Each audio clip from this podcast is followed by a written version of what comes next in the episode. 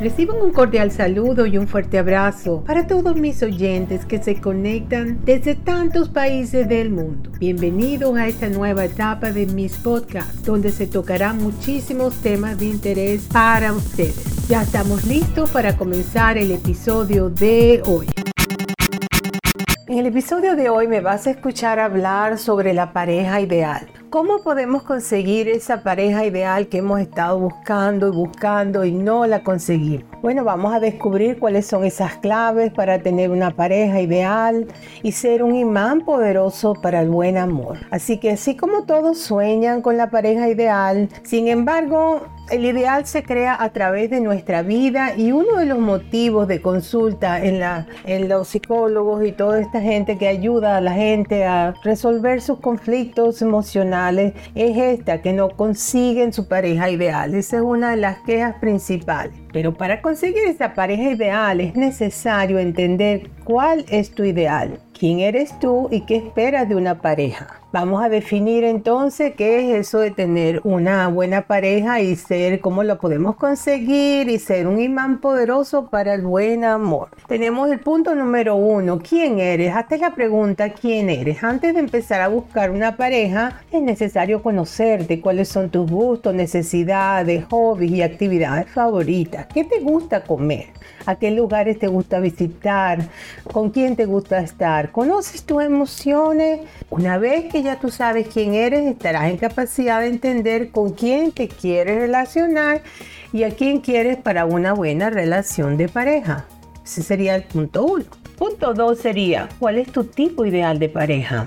Hay que hacer una lista, tomar lápiz y papel, escribir cuáles son esas características que hacen a tu pareja que sea la pareja ideal.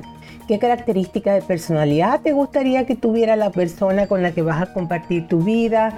¿Qué hobbies practica? ¿Cómo es su condición física? ¿Qué le gusta hacer? ¿Practica algún deporte? ¿Es vegano? ¿Es carnívoro? Tiene una estatura específica, es divertido, divertida, le gusta algún tipo de música específica. Todos estos son puntos muy importantes a la hora de escoger nuestras parejas. En el punto 3 hablamos de qué cosas no quieres de una pareja, qué es lo que no te gustaría encontrar. Todas estas cositas tenemos que poner en una lista en, lápiz y papel o bolígrafo para saber definirnos qué es lo que estamos buscando. Entonces el punto 3, ¿qué cosas no quieres en una pareja?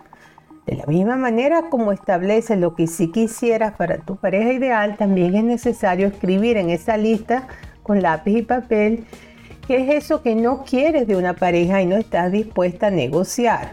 Como por ejemplo que sea fumador, que solo coma vegetales, que sea muy bajito o bajita, que sea aburrido. En el punto 4 sería, ¿merezco quedarme con, eh, con esta relación sí o no? Es la pregunta que nos hacemos. Muchas veces estamos que no sabemos.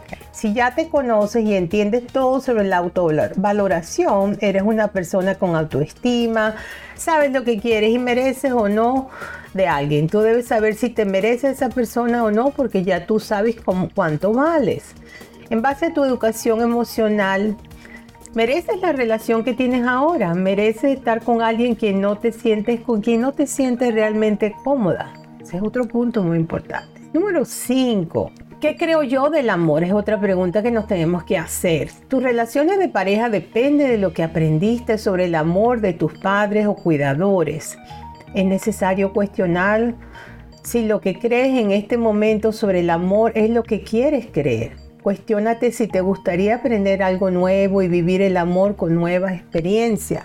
La clave es educarte emocionalmente, con ello podrás desaparecer y aprender, desaparecer todas estas cosas que no querías y aprender lo que consideres de cerca a tener una relación de pareja.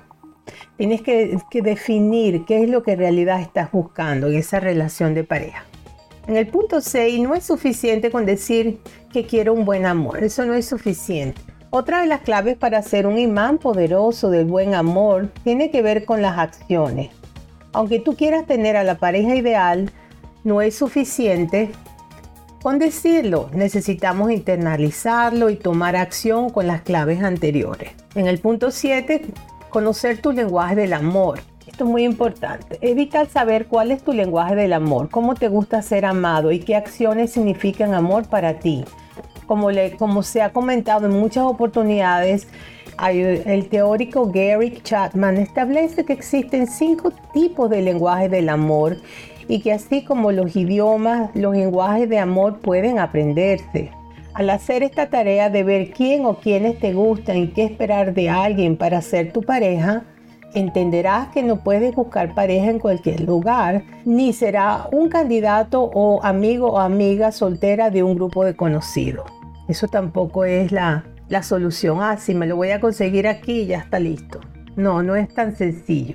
Una vez que tienes ya esa tarea hecha, ahora necesitas preguntarte si todo lo que pides en alguien ya lo tienes. Tienes que verte a ti misma a ver. Si en tu lista tienes a alguien atlético o atlética, pregúntate si tú lo eres. ¿Ya eres así? Si tienes en tu lista una persona estable emocionalmente, ¿eres tú una persona estable emocionalmente? Si quieres a alguien con libertad financiera, pregúntate si ya eres libre financieramente. Tienes que recordarte que tú atraes lo que eres. Somos parejas porque estamos a la par de otro, de acuerdo con sus necesidades. Por lo tanto, si en esa lista hay cosas que pides y aún no eres, es probable que consigas a la persona, pero no podrá mantener una buena relación de pareja. Pero ¿dónde buscar esta pareja ideal?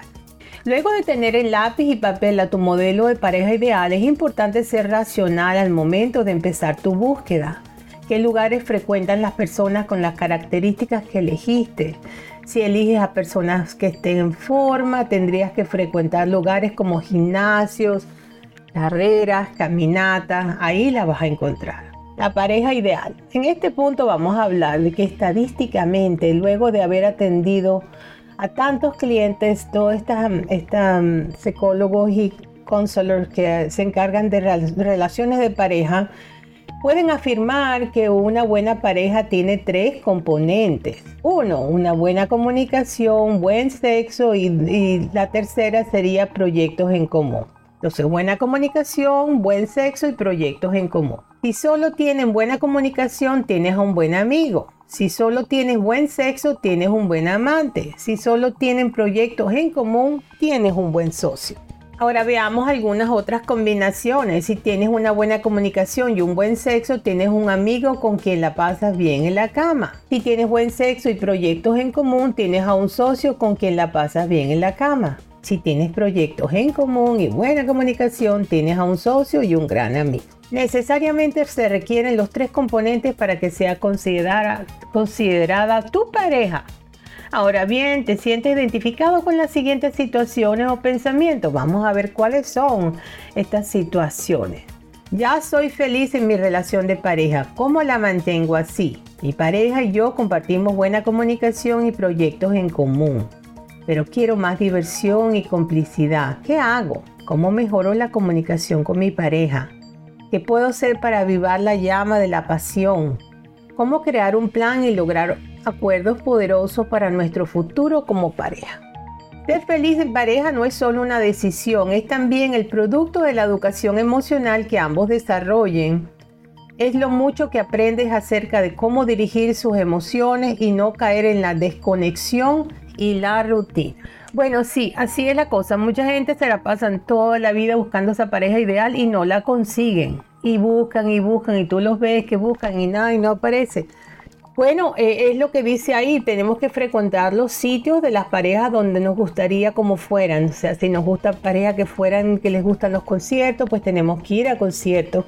También hoy en día, porque la, forma como estamos viviendo es tan rápida, eh, vivimos una vida muy rápida, casi no nos comunicamos en persona, pues las redes sociales y estas agencias de, buscar las parejas ideales te pueden ayudar, en las cuales tienes que tomar muchas precauciones.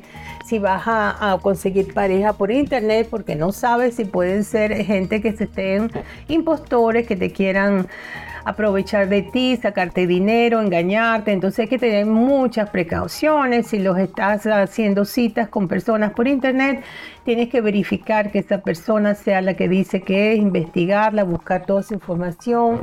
Y también este, cuando vayan a salir, que sea un sitio en público y poco a poco pues ir conociendo a esa persona. Entonces ya estamos, no se olviden de suscribirse a mi canal de podcast que lo tenemos en todas las estaciones de podcast, es completamente gratis. La fuente para este podcast fueron mis comentarios sobre este tema y la página web psicoespacio.net. Ya estamos llegando al final de este episodio. Espero que les haya gustado. Reciban un fuerte abrazo desde la costa este de los Estados Unidos para todos mis oyentes que se conectan desde tantos países del mundo y será hasta el próximo episodio. Chao.